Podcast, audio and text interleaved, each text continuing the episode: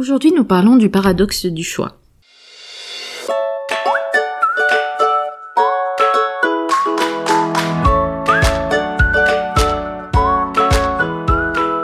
Vous écoutez Boom, le podcast qui vous propose des alternatives nuancées à l'injonction au développement personnel. Hello les amis, je suis Nadia Fiolnouri et durant les dix dernières années, je me suis passionnée pour les méthodes de développement personnel. Et ce que j'ai réalisé, c'est qu'il y a des injonctions et des généralisations qui peuvent être mal interprétées au point de vous causer de la souffrance, frustration, culpabilité, dépréciation de soi. Mon challenge avec ce podcast est de vous donner un condensé d'outils pour réfléchir à comment vous pouvez appliquer ces idées nuancées, peu importe la saison de vie dans laquelle vous vous situez. J'ai abordé la question du choix dans l'épisode 2 du podcast, avec un angle plutôt axé sur les choix personnels, ceux qui engagent vos valeurs et vos priorités.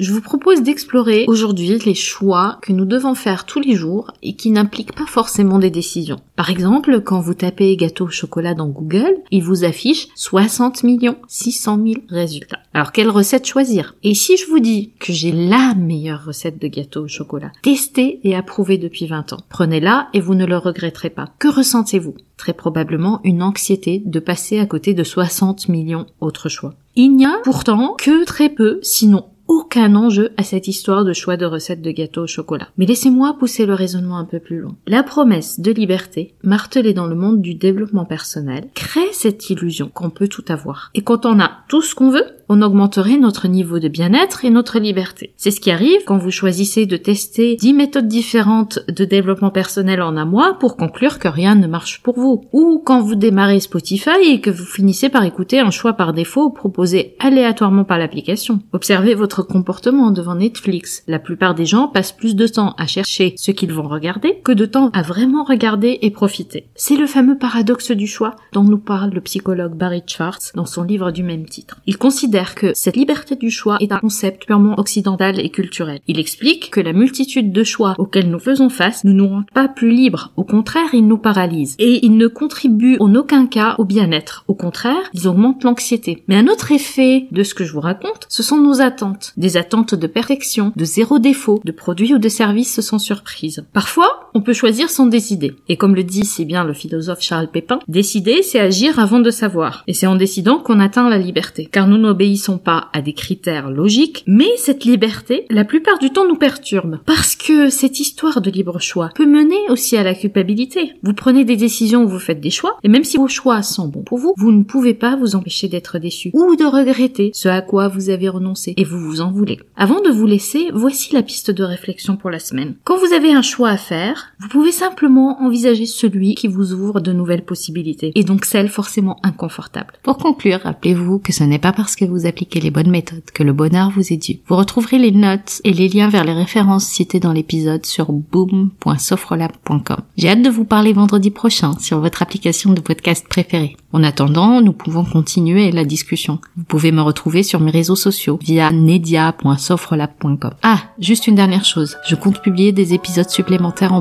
de façon moins régulière. Le meilleur moyen de vous assurer de ne rater aucun épisode est de vous abonner sur la plateforme de votre choix pour recevoir une notification à chaque fois que je mets en ligne un épisode. Et si ce podcast résonne en vous, vous avez plusieurs moyens de le soutenir, juste en en parlant autour de vous, en le partageant sur vos réseaux sociaux ou en mettant 5 étoiles sur Apple Podcast et un petit commentaire. Ça fait toujours plaisir. Un grand merci pour votre soutien et à très vite sur Boom.